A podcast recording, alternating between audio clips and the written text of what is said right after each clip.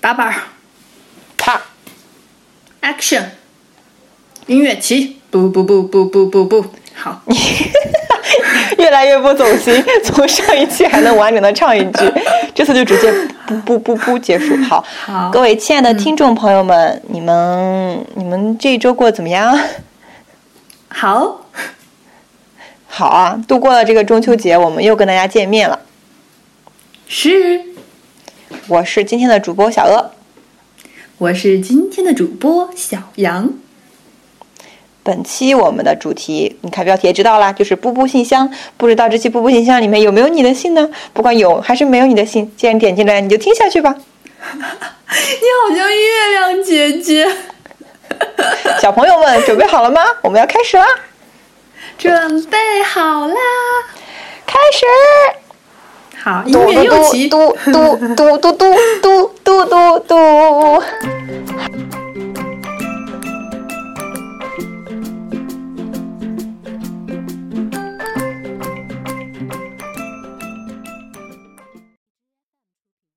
好，呃，没有开始啊，就是 念信。你怎么已经进入状态了？Easy easy。我觉得已经很好笑，就是没有开始啊，没有开始。我们今天的第一封信是什么？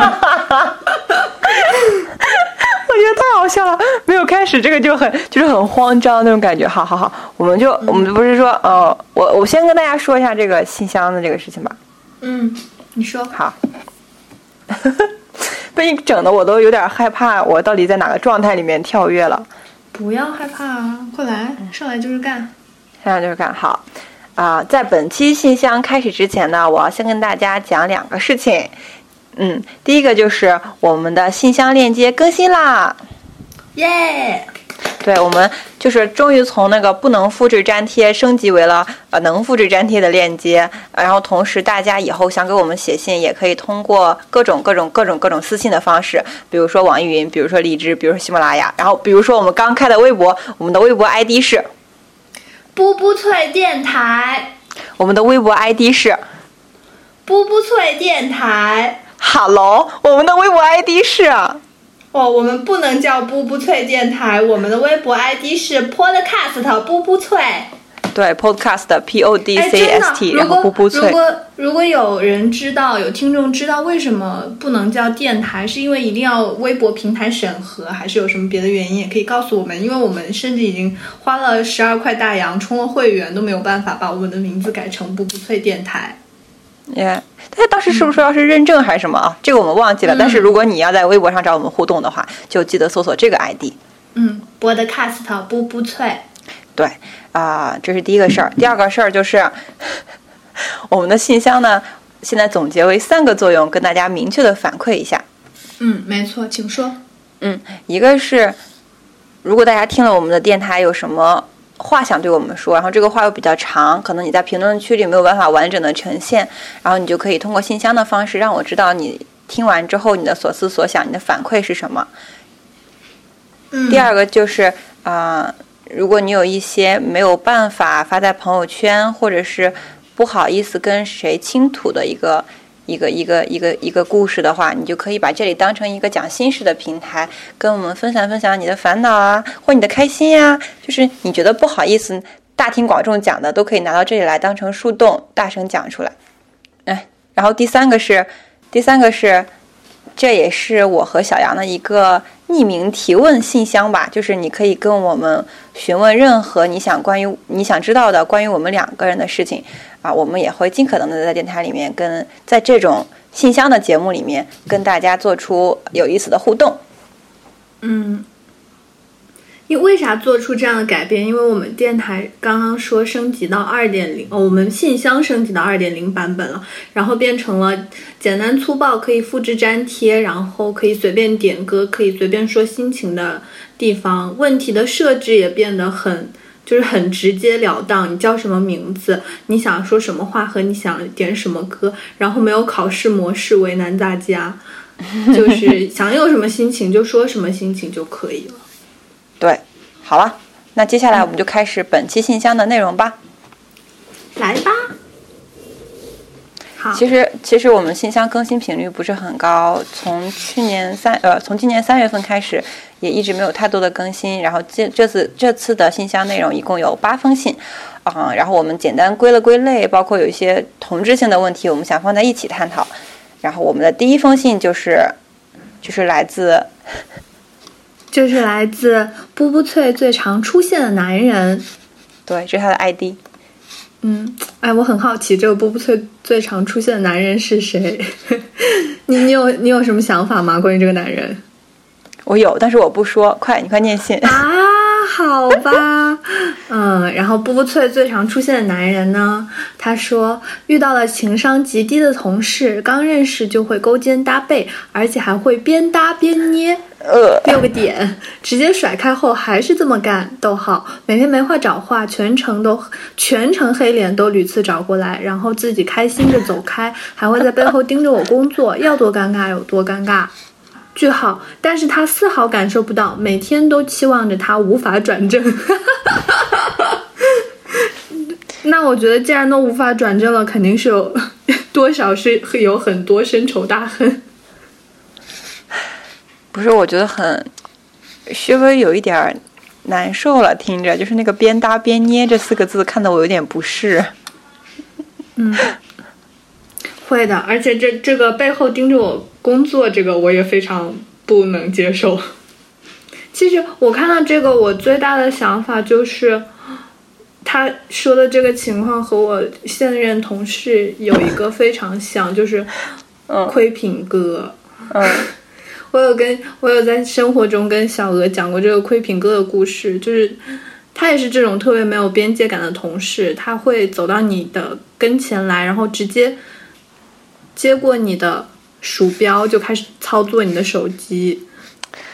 操作你的电脑，哦，接过鼠标操作手机。对啊，sorry，对他会接过我的鼠标，操作我的电脑，然后还会不停的疯狂的，就是点进文件夹，或者如果有微信进来，他会点开那个微信的弹窗，然后瞄一眼是什么。我有一天真的超恼火，我就很大声音跟他讲，我说你不要再点开我的 PDF 了，后面有好多资料我都没有看，你在这里疯狂的给我剧透，我好痛苦哦。然后这这已经是我对他做过我觉得是最严肃深刻的一次讨论了。然后在其他场合，就是他到这里来看我工作，就发生跟这个男人一样的场合，我我甚至都没有办法做什么。其实我有跟他一样的困惑。哎，不是，你还觉得这是你说的最严肃的？你只是跟他说了一个我听起来像是玩笑话一样的话。对，我就我就已经觉得很严肃了，因为当时就我们我们是那种没有隔间的大通铺式的工位嘛，然后我这样嗯大声的跟他讲这样话，我说你别再点开我的 PDF 了，就剧透了我很多不知道的文件，哎，我就觉得已经还还有蛮过分了，我不知道他有没有听出来我语气中的愤怒。那你，但他以后有改正吗？他，我觉得他是那种敏感的人，窥屏哥，他当时应该已经意识到我的情绪不对了，在后来的三个星期左右，他都没有来，就是撑在我的椅背上，用一种半包围的姿态来看我的电脑。所以他现在是就是在你的恐吓之下，他是改正了。对，改正了三个星期，但是就从上个星期开始又来看我工作了。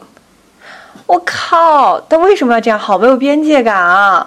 对啊，就和他这个边搭边捏的场景还挺像的，就是他一只手支撑在我的椅背上，一只手支撑在桌子上，然后他是个男生，我是个女生，他就用一种嗯那个什么走之底的状态，对，就就把你锁在这个工位上，让你感到很难受。啊那你能不能突然站起来，把椅子怼到他脸上？这不是很尴尬吗？不尴尬，我也不是故意的，就像你不是故意过来看我电脑一样。嗯，就是我很期我很期待，并且我非常想这样做，但是我始终没有这个勇气。我可能是非常害怕同事之间会有一些，嗯，就是尴尬和说不清楚的小矛盾，我就我我我其实内心会非常害怕。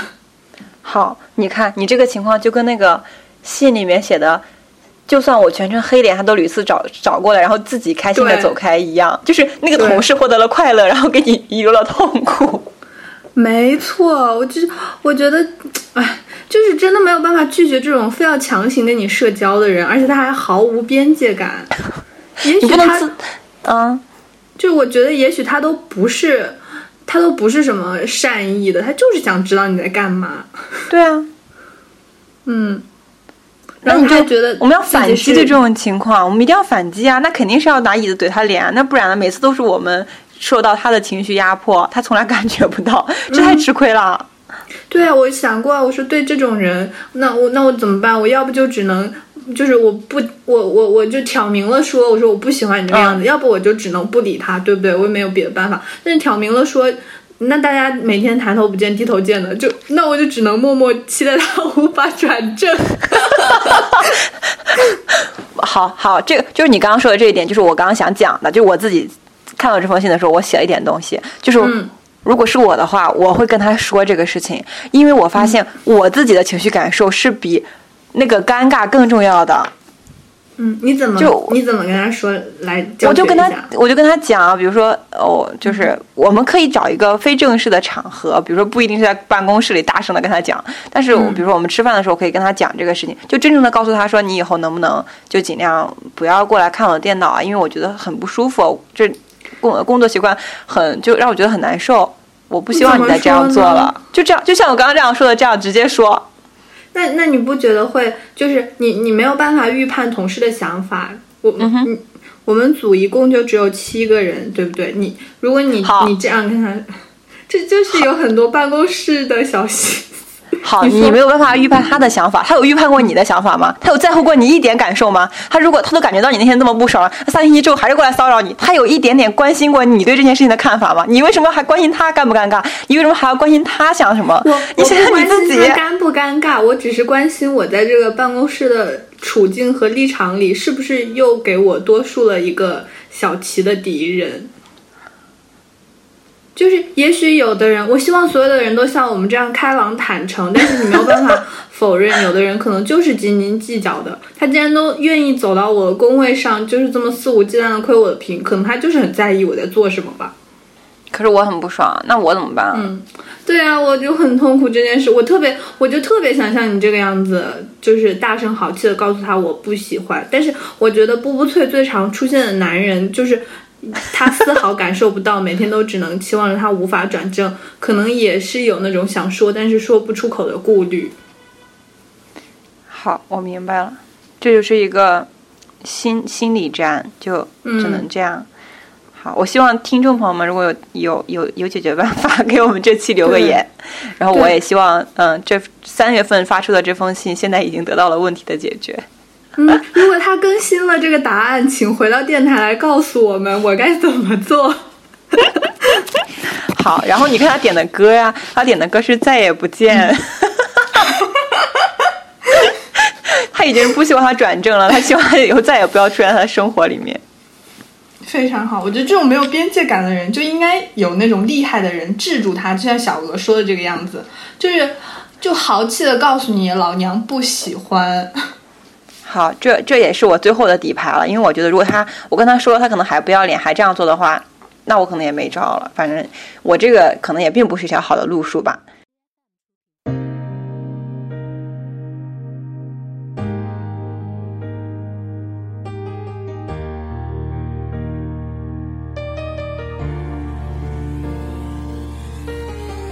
时间让一切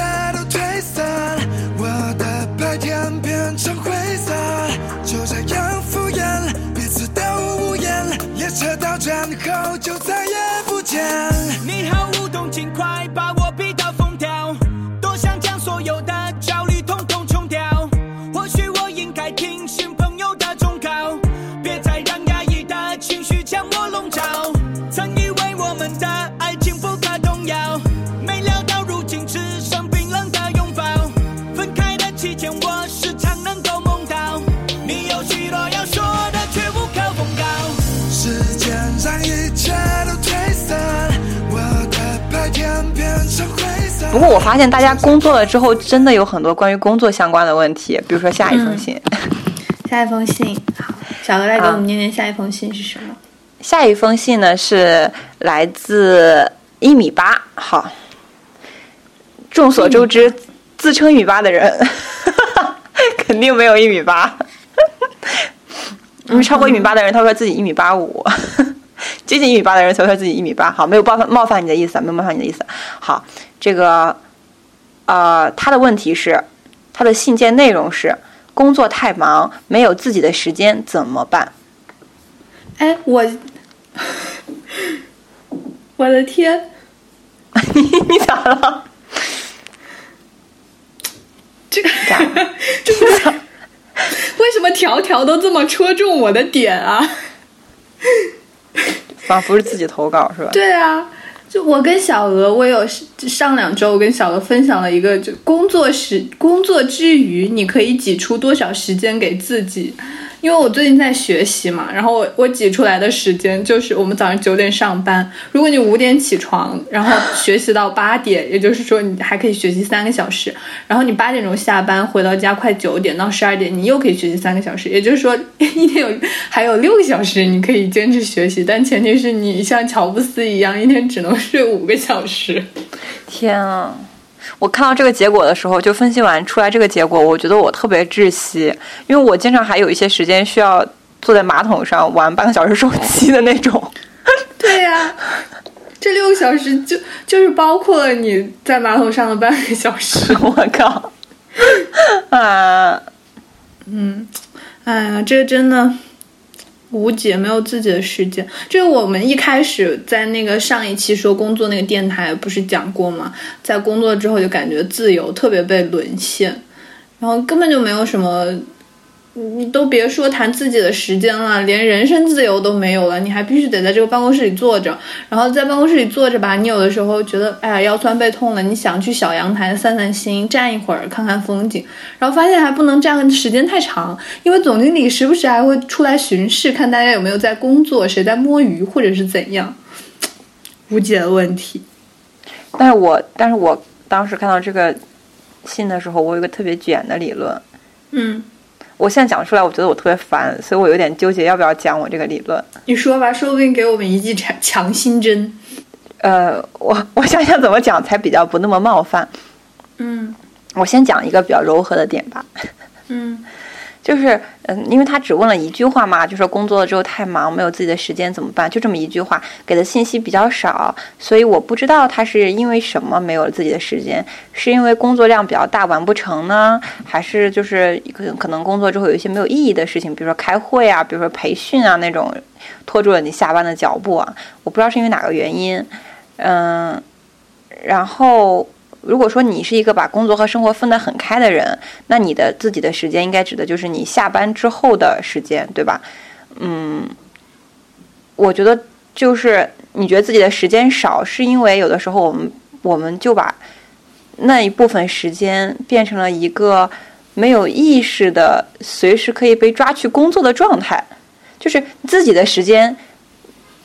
如果你想要把它更就让让他感觉更感受更强烈、更明显一点的话，你可以做一些稍微有点仪式感的事情，把你自己的时间安排的比较满，让你能够感受到那种我在认真生活的感感觉，而不是说我躺在床上玩一个小时手机，或者是刷一个小时帅哥美女这样子。比如说你你有一些几点性的事情去做，比如说我啊、周几下班，我跟谁约了去看电影，或者是呃我。周末的时候一定要去做哪件哪件哪件事。你做这件事情之后，你会感觉到啊，这段时间它被我充分的利用起来了，你就能感觉到自己的生活的存在感。你享受的时候好好享受，我感觉这会让你在心理上会好受一点。嗯嗯，然后那个比较卷的理论呢，就是就是我我现在回想我自己，有一点有一点是靠工作来 push 自己学习的一个过程，就是呃，尤其是我我现我我现在刚进入职场，我是很喜欢被工作填满的，因为如果你给了我，因为如果你给了我一大段空白的时间让我自己探索，我就会。开始走神儿，但是你只要给我事情去做，我就会非常积极的去推进，或是去完成这件事情。嗯，所以所以有的时候我我不觉得说，刚刚入职这段时间，工作很忙是件很坏的事情，因为这段时间你是一个学习和成长的过程，而且，而且你所经历的每一秒钟都属于自己的人生。就是那工作的八九个小时，你也不要那么抗拒，就这并不是剥离剥离于你的生活之外的，就用一种积极的心态去看待，可能会好一点。我我我就觉得这个观点太太卷了，所以我就有点纠结，说怎么讲出来会好一些。但是没有哎，因为你想啊，我感觉提提出这个问题的人，他肯定是会有这样的疑惑的。就是嗯比如说像你说那种很融合的状态，他可能就是一个更，嗯、就是更在学习，就是拿把工作和学习放在一起的状态。但是他提出了嗯这样一个问题，他可能就是像你说的，也可能强度比较大，或者是嗯他也有一点受不了了。比如说你像我，我觉得我下班回来，就是这个工作已经把我给掏得很空了。其实我回来再多做任何一点事情，我都觉得比不上在马桶上放空的那半个小时来的轻松。但是如果你要说让我做一个，嗯，就是看起来好像更有意义的事情，我会觉得连这个意义都是一种负担。也许他就是放空、发呆、刷手机，才是就是消磨一点时间，用这种无意义的方式，我才觉得哦，好像我的脑子在被清空、清空，然后那些缓存文件在被 delay、delay 的那种感觉，就会有一点放空了，就很轻松的状态。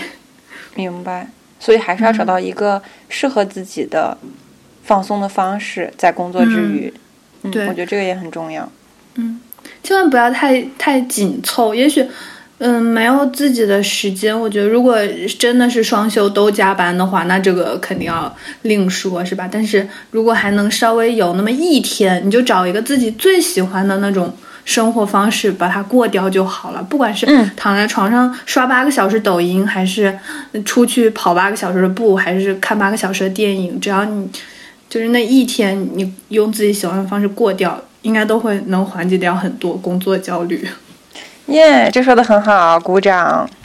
耶、然后这个同学他没有点歌，所以我就给他点了一首歌，是我上大学的时候的 手机闹铃，它的名字叫放放个假，还挺好听的。嗯，推荐马上就要放。假了，你知道吗？下个星期。国庆节，希望国庆节的时候，这个同学他有自己的时间做自己想做的事情，放松一下。没错，嗯，你值得这七天。好，深夜吹着风，凌晨两点钟穿西装打领带，提着 notebook，我已经下班八个钟头。四年前来台北，个冒险，可是每天的生活一直重复，怎么都没有冒险的感觉。一直的走这些路，我都走过，我做过什么？其实什么都没有。那些开口闭口的梦想，我想我一直都在做好。，下一封信。下一封信，哎，其实这次信箱里面八封信嘛，然后有两封信我觉得还蛮神奇的，因为我发现它是同一个呃名字的人写的，但它是在不同的时间节点，一个是在三月二十号，然后一个是在最近的九月五号。哇哦，那我们先念哪一封？先念前一封吗？对，先念前一封吧。好，第第他写的第一封信，他的名字叫做老叶，读三声，读三声你怎么念的呀？读三声哎，读三老哦老不野不是，I'm sorry，对，那个读三声是，他 不是，他的意思是说也读三声，不是读三声是他的名字啊。给 OK，大家科普一下，这个字就是一个林加一个木，上面是一不是，哎一个是一个林加一个土，上面两个木，下面一个土，读叶，OK，老读叶也。野读三声，你咋回事儿？野好，I am sorry。Go on。老野老野同学说，嗯，计划好了，写完论文昏睡三天。（括号昨天懒得挑歌，今天是来补歌的，哈哈哈就是最近在老在脑子里转的这个旋律是啥呢？Homage。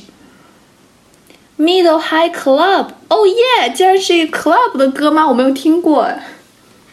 好，然后他的第二封信，第二封信就是工作啊，就还是这个人啊，还是老野这个人。他说工作啦，日子过得好快。签三年的工作契约时，朋友们开玩笑的说，这个卖身契就签下啦。三年工作契约之后，紧随的即将是三十年的房契，我才真正感受到了人生就快要定格了，有点后悔怎么没再去多去几个城市读书和实习，甚至在北上广深打拼一番。（括号哈哈哈，当时可是自己口口声声不想去大城市的。）（括号完） 现在正在努力的成为一个合格的打工人。（括号现在是周日，我正在加班，还在摸鱼填步步信箱。）（括号完）鼓掌。还有工作后经常被问有对象吗？哦，没对象，给你介绍介绍。哎，咱吃饭的时候这座小姑娘也没对象。哎，你们俩还同岁，我看你们俩还挺合适的。有意向就去去就就回去聊聊啊。你俩不得喝一个？哎，对，加个微信，对。啊，这没有标点符号啊，这没有标点符号，累死我了。这这听起来就像山东人，累死我了。这个他没有他没有他没有标点符号。好，继续啊。他说：“感觉像失去了某种自由，单身成为了非常有趣的避谈话题。我只好先搬出给我算命的仙家的建议，说：‘哎呀，我找人去算了，说这两年不行呀，我那两年再说。’哎，我加班去了。真有意思。我跟你说，就你，你没跟我说。”这两封信是一个人写的，之前我根本就没有注意到这个问题。然后当时我第一次在看他写的第一封信，他说计划好了，写完论文昏睡三天，我就觉得我说我靠，这个人好幸福啊！我我当时写了一一小段话，第一条就是祝他昏睡顺利，哈哈哈。然后当时想，我说一个人如果他还拥有昏睡三天的权利，他真的很快乐，并且他的论文也写完了，有三天可以自由支配的时间。然后他选择了一个很爽的睡觉这件事，他好幸福啊！然后你跟我讲完了，我再回来看，发现原来他也开始打工了，我就嗯，问号上头。不是你发现了吗？我们上学的时候经常喊这种口号，嗯，就是啊，我这次写完论文，我要昏睡三天；交完这个作业，我要去大吃一顿；或者是写完这篇论文，我这未来三个月都不想再打开 Word 了。这种，对，这种豪言壮语，嗯，但是你是有资格这样说的，对啊，你真的可以写完作业去大吃一顿。现在你看他都没有说，我加完班之后要去大吃一顿。对，上班了之后，大家就没有这种决绝的信心了。因为我觉得其中有个原因，是因为工作之后这种节点性的大事变少了。嗯，你好像一直都在工作，而且这个事情没有尽头，它很漫长。反正短时间内你看不到尽头。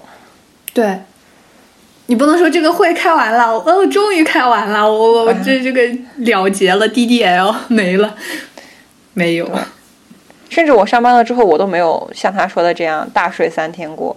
我我跟你讲，我现在周末都七点半准时醒，甚至早比七点半更早，就不用闹钟，自己就醒了，自动打打工人作息。嗯，你这打工人生物钟安排的很准时。但是你看我上上学的时候，童哥每次说开会，我每次都迟到。对我每次都迟到，就每次就是。因为我觉得大家都都拖拉，然后我也拖拉，但是拖来拖去，九点拖到九点半，九点半拖到十点，就确实很很多不一样了。反正就这两封信让我看到了同一个人 在不同时间节点下的不同状态，然后他所经历的这，对他所经历的两种状态的转变，也跟我们发生在我们身上的东西一模一样。嗯，其实他后面讲的这个就是工作了之后，他说三年的卖身契和三年的房契，三十年的房契。然后我就想到，我说我其实第一天去上班的时候，就我从那个我们家坐地铁到。呃，公司是需要中间换乘一次的，然后换乘的那个站特别大，就是上下一共有三层的那种地铁站，然后有三条线，然后一一条线两个方向。我刚开始的一个星期，就是每天都要在地铁里找很久的那个，就是对方换乘的那个车，经常还会坐错坐反方向，然后就很。就是很仓促、很局促。其实我去上班可能一共通勤时间大概在半个小时左右，但是因为找不到换乘的站，所以一开始上班其实是要四十分钟，有的时候会更久。然后慢慢的到现在，我就可以不用看路，也不用看地图，也不用看图标，我就能找顺利找到那个上下楼梯和那个坐地铁的方向。我就感觉我我也掉进了他这种。就是定格的那种 routine 工作的那个常规节奏里去。然后我每天，我后来当我发现了这件事情的时候，我就觉得我每天是被那个地铁运输的小蚂蚁。然后在那个车里穿梭一次之后，又把我运送到打工的地方，然后再穿梭一次，又把我运送回休息的地方。然后我只有打工和休息两点一线两个选择。你说这个让我想到了我一个同学，他中秋节三天假期嘛，不是刚过去嘛，他被他们公司就是被迫留在公司加班了。他们公司在一个比较偏远的郊区，他也住在那附近。然后他说有一天早上他呃。那天不用不用去加班，有一有一天的小假期，他他想出门走走，然后不知不觉走到了每天上班去坐坐车那个公交车站 一抬头就说：“哎，我怎么到这里？”有点子无奈。哎就就是其实其实我想说的是，这这也没什么不好的。就是你看，你你总是在怀念过去。你看你你你这你上学的时候吧，你想说，哎，还上幼儿园的时候好呀。然后你上班你说，哎呀，还是上大学的时候好呀。那等你有了孩子，有了老婆，你这家庭的责任重担压在身上的时候，你觉得，哎呀，还是单身的时候好呀。反正就就就人生就是这样子的，积极一点嘛，也没事儿，也挺有趣的。我也不知道，反正我好像就很很难。就是还有一，就是心里还确实是有点抗拒工作节奏这件事情的。我我个人啊，我不是说，就是听众朋友们，我我也不知道为什么，我找不到这个抗拒的原因。然后我觉得可能是我也很害怕掉入这种两点一线的生活，我还是想，就是工作和生活分得开一点。好。我目前还有这样想法，不知道下个月会不会变啊？我我已经开始踏上这个节奏的正轨了，有进步的。嗯，他点了什么歌？他点了两首歌，一个是神探，一个是一个是 Homage 嘛。刚刚讲了，我们等下放一首吧。你说放哪首呢？好的，都可以，我都没听过，你说吧。那我们放 Homage 吧，还是放学生时代的歌？好的。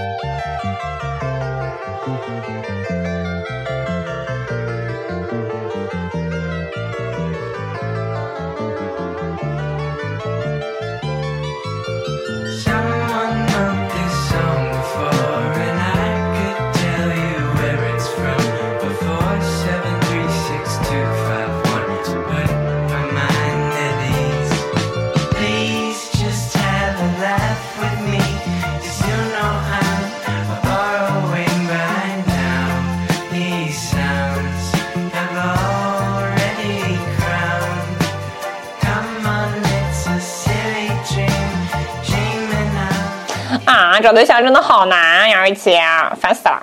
啊，我同意。哎，我们这个电台要不要就是成立一个什么姻缘小网之类的环节？你可以大家往信箱里投呀，想跟谁处对象，告白墙呀。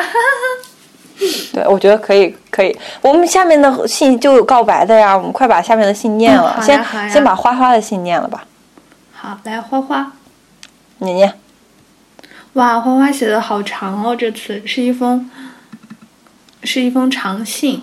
花花说：“小鹅、小羊，你们好呀！我是波波脆的忠实听众花花。听了你们讲吴亦凡这期电台，内心有一种突突突的冲动，想分享我遇到过的一些事情。”我也是一个每天坐地铁上下班的打工女孩。深圳地铁早高峰嘛，可以挤到地铁出故障的那种。有一天在地铁上，突然感觉到身后一只咸猪手时不时碰我一下，一阵愤怒涌上来，但我不敢回过头指责别人，并且开始自我怀疑，怕自己感觉出错了怎么办？然后我在周围很挤的情况下，硬是转了个身。拉开一点距离，跟我身后那个男生面对面。这个时候他已经不再对我做什么了，但他旁边还有另一个女生。过了一会儿，我能明显感受到那个女生也开始变得不自然，东张西望。其实早高峰的时候，每个人的视线范围都在一个人的胸以上，往那以下看是不太自然（括号猥琐的）。哈哈，我不知道你们能不能改到，但当时我就是特意。去看那个男生的手，他好像察觉到了，把手移上来了一点点，还假模假式的伸了手掌，不知道他是不是在掩饰。这整个过程都很微妙，我都不能确信那个男生是不是真的咸猪手。不过几分钟后我就下车了。之前听小杨的经历，他说在地铁上遇到这种事很无力。其实我觉得很多时候我们是可以借助周边的人群来帮助自己的。有时候路人可能不太愿意伸出援手救助不认识的人，但同时路人也增加了这个环境的曝光度。我们不敢依靠路人帮我们，也不敢跟坏人硬刚，但我们可以借助人多的气势自己去面对，他们也不敢轻举妄动的。很好。然后这是他第一件事儿。我打断一下，那我们就联系我们上次讲的那个，在路上遇到一个看到小黄片的大叔，我们就大声呼唤路人说：“大家快过来看呀，快来看在看什么呀？好好奇呀，让我们也看看呗。”好，我的续，天呀，我好难想象这个画面。好，你继续，你继续，你继不续。是我，我感觉这就跟刚刚那个谁说的，呃，就是嗯他他那个什么捏我的背，捏我的肩，然后然后我那个谁第一个观众朋友叫啥来着？最常出现的男人，然后他也很痛苦，不知道该怎么办。他就说某种：“ 程哎呀，有人捏我的肩呀，大 家快来看呀，他又捏我的天啊，是吧？借助路人的力量，借助 路人的力量帮助我。好好好好，继续继续继下一续。件事，下一件事，他说，我又想起来了小时候的一件事。有一天，我和邻居的小孩子们玩耍，不知道什么原因跟一个小男孩闹起了矛盾。你们能猜到后来那个男孩怎么对付我吗？他拉下了裤子，O R Z。我现在回想起来，觉得这是不是他的惯用招数？小女孩看到了都会被震慑住跑掉吧？我当时那一瞬间的反应也是十分的羞耻，还哭了。但我还是哭着很卖力的骂他不要脸什么的。幸亏还有两个其他的小女孩陪着我。她一开始嬉皮笑脸的，后来被我那气势吓到了吧，最后跑掉了。我觉得很多流氓就是这样的，不为自己的行为感到羞耻，好像还能把羞耻感转移到对方身上，让对方无地自容。突然发现，变态是在利用对方的羞耻感达到天下无敌的境界吧。嗯嗯，很赞同。最后吧，希望我们女孩子在遇到这种情况时，能够在确保自己安全的情况下勇敢面对，即使不是硬刚，也可以远离，但是不要在，但是不要自己感到羞耻的跑掉。加油呀！感叹号，鼓掌鼓掌！啊！我觉得他这个最后总结得。很好。嗯，对，嗯就是把对方的羞耻感。把那个流氓的羞耻感转移到了对方身上，让对方无地自容。这个说的真的很好。对，而且这是我们信箱开设以来收到最长的一封信，就是讲故事最完整，然后层次也很丰富，然后这两个故事也都很好的契合了我们在电台里面讲的内容，就让我觉得非常的欣慰，让我看到。嗯，就是我们讲的东西是有回应的，有一个，反正对我的对我的感觉就是，我还会还想继续做下去，又被注入了一点推动剂的感觉。嗯宇宙的信号回来了。对，而且花花的信让我觉得她在生活里面就一定是一个从小就非常坚强，而且逐渐长大了成为一个非常勇敢而且非常温暖的小女孩。嗯，对，感觉她很有主见，就是她会想，然后还会做，还会想办法不停的调整。她不是那个，就是比如说像我这种怂逼，然后也不敢干嘛的人，他是有想法的那种女生。包括她面对这样的小男孩，我觉得那么小就知道很就是骂他，然后说他，然后震慑对方。这真的是一个有主见的女孩，就像你记不记得《一九八八》里有一集，德善她在那个餐厅的卫生间的走道上遇到了大变态，嗯，然后她当时也很慌张、很害怕，可是就这么慌张、这么害怕，她这她这个 超级无敌女勇士，然后疯狂的回怼回去，结果还倒把流氓给吓住了。对，就不要因为自己感到羞耻感而选择伤害自己的方式，要学会更好的保护自己。同意。花花其实把我们上期电台都给总结了一下，就是不要让这个羞耻感都平放在你的身上，这个流氓才是不要脸的人。对，很好。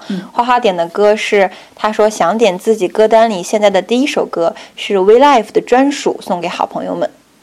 耶、谢谢花花。嗯，也希望花花和他的好朋友们都能过得开心。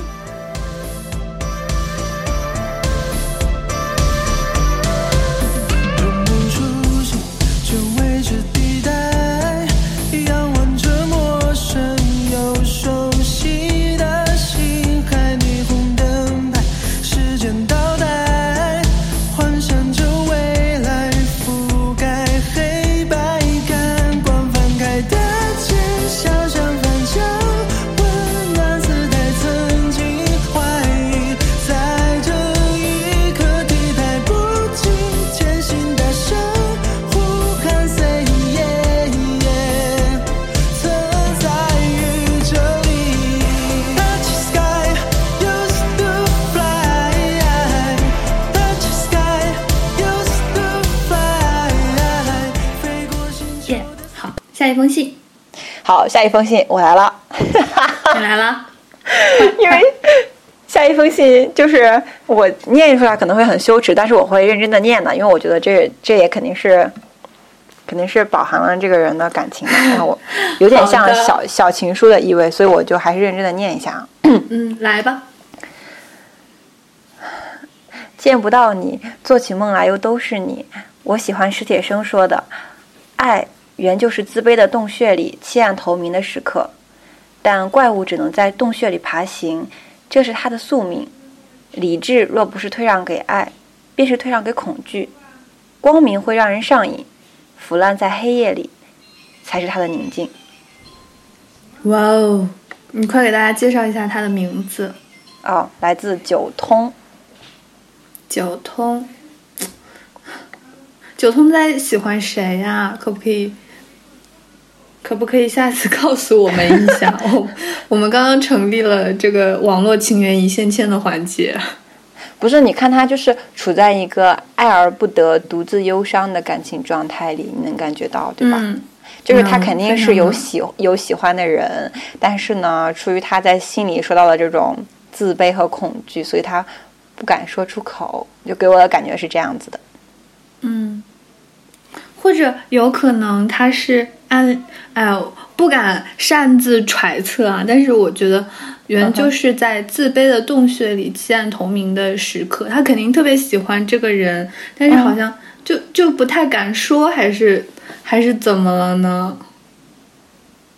是不是在犹豫、徘徊和纠结？我跟你讲，我其实特别能理解这个感受，嗯哼，就是你说，因为你看，我每天都是处在 emo 的海洋里的美人鱼，就是我是那种每天都这样 emo 来 emo 去的人，其实跟他很像。嗯 只是我给大家就是呈现出来的东西，可能比较呃比较比较乐观或者比较搞笑，但其实我内心我觉得有很多时候我也都跟他很像。然后我就看完这封信之后，我就写了一点东西嘛，我就觉得，嗯哎，就是乱说几句啊，也希望这位听友就是结合我的病情，酌情采用这个药方。嗯就是对我来说，我我是那种喜欢用感情来折磨自己的人。就是呃，我我现在回想一下，就是我所经历的每一段关系，都会让我觉得痛苦。不管这个关系它是在一起或者不在一起，喜欢我或者不喜欢我，我喜欢或者我不喜欢，就不管是哪一种情况，对我而言，只要这个关系的产生，它就一定会伴随着痛苦。是，那是你自己对我自找的。制制自制造了，还是说，对我自找的，因为我很享受这种痛苦，因为就是因为能够感受到这种痛苦，我才会觉得这段关系是真实存在的。对我觉得痛苦是痛苦是无法从无法剥离出我的感情生活的，只只要我陷入一段关系，我一定会痛苦。嗯哼，嗯，所以不如就就接受自己是这样的人，然后享受在痛苦的海洋里沉沦吧。嗯这也是一种就是和爱相处的方式。对，嗯你会鼓励他告白吗？如果是你的话，我觉得他说理智若是不退让给爱，便是退让给恐惧。那他到底是要选爱还是选恐惧呢？只有他自己知道了。好，他点的歌是、这怎么念啊？不知道你快念，你来念。什么 California，我不会念，还是 C 罗？我觉得 I'm sorry。好，我们会把这首歌收藏在我们的布布布布歌单里面，就是我们网易云有一个歌单是那些他们都是在布布脆里面出现过的歌，这歌单里面，然后大家可以去歌单里面找。嗯，好吧，让我们听一下这首歌吧。来吧。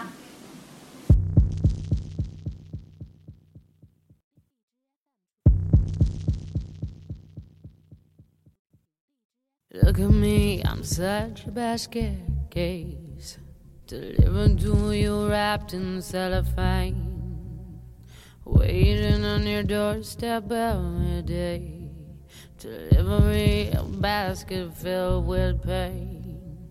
Patience is your virtue, saint of mine. I'd have fallen through the cracks without your love tonight. I'm your groundhog and I'm skating on thin ice. But you see me at your feet and carry me inside.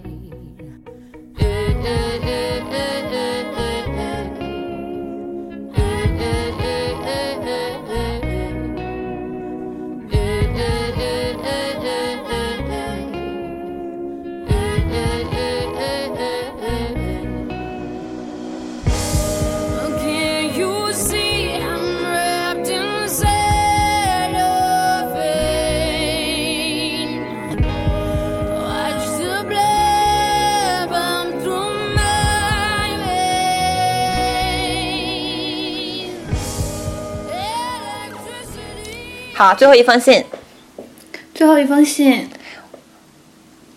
最后一封信是一个叫季梦的呃 ID 写的，这是他的艺名。然后他的故事，他最近的心事是这样的：想起来今天凌晨一点多，迷迷糊糊，一声巨响在耳边爆炸，真的太响了。身体一震，惊醒过来，一身冷汗，用手抵住耳朵，似乎还有点耳鸣，一直隐隐期待着一种毁灭的来临，甚至是自我毁灭，像是很多个相似的情节重叠在了一起，震荡开去。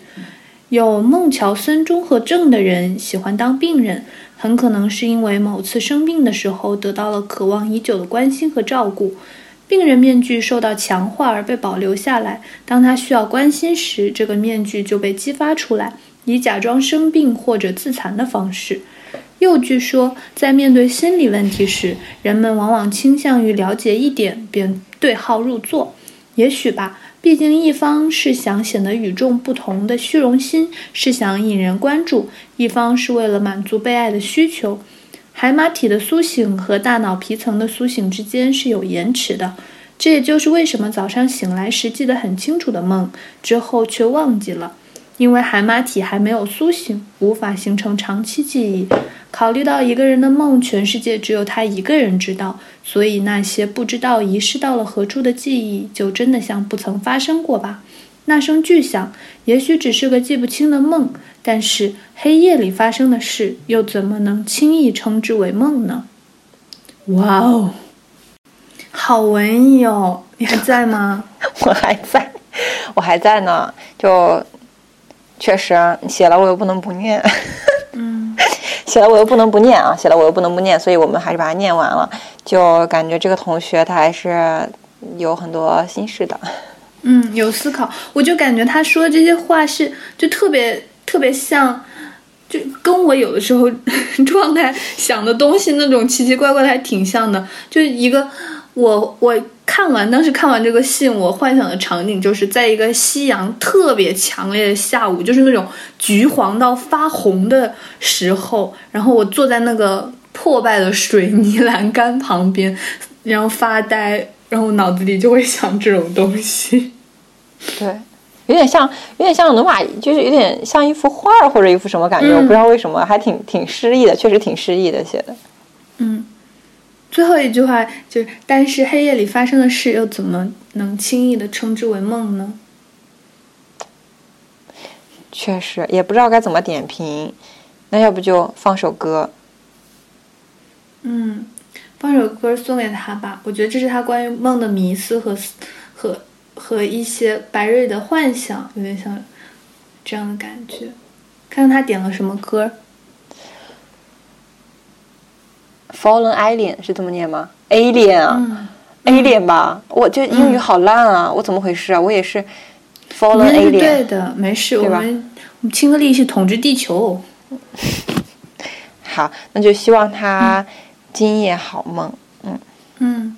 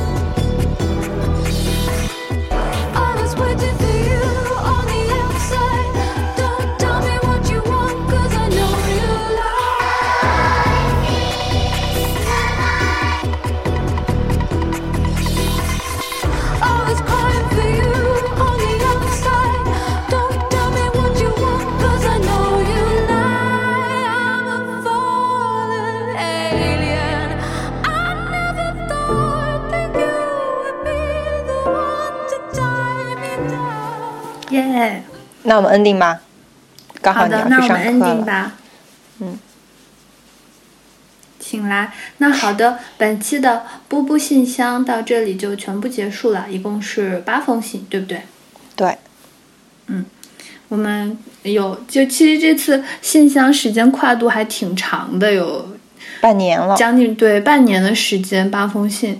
说到这里，打个括号，我们也是在向粉丝们索取一点信箱。我真的很喜欢信箱这个环节，啊虽然我知道嗯就是，呃，就是呃不管是出于哪些原因吧，我有的时候可能，嗯、不能完全解读大家信箱里面每一句话的意思，但是我看到这些。就是不管你是像做梦时的一语一样，还是你讲一个完整的东西给我，我都会觉得非常惊喜，因为我觉得这是一种茫茫人海，我们靠互联网的连接建立起来的一个短暂的，可能只有三十秒、一分钟的友谊，我觉得这很棒啊。嗯，没错，就像我们不是说了吗？我们是宇宙收音机，我们听，我们发射电波，然后电波又弹回来。就比如说你，你觉得身边还有一些很有心事的朋友，然后当他们也没有办法倾诉，或者说心事很重的时候，你也可以把我们这个信箱的连接告诉他们，也这也许也能成为他们就是排解心情里的郁闷，或者分享一些什么样的心情不为人说的，就是不能告诉身边亲近的人的话，然后分享给我们，然后谁也不知道谁是谁，然后这个心情就被消解了。如果电台能以这种方式，就是信箱能以这种方式被更多人知道，也很好。好了，以上就是我们今天的全部内容啦。如果你喜欢这期主题的话，那欢迎你多多给波波信箱投稿，不管是通过网易云、喜马拉雅、荔枝，还是 Podcast，又或者是我们刚刚在开头公布的微博 ID，你都可以找到我们，然后给我们写一写你的故事，讲一讲你的感受。那我们下期再见啦，拜拜。拜拜。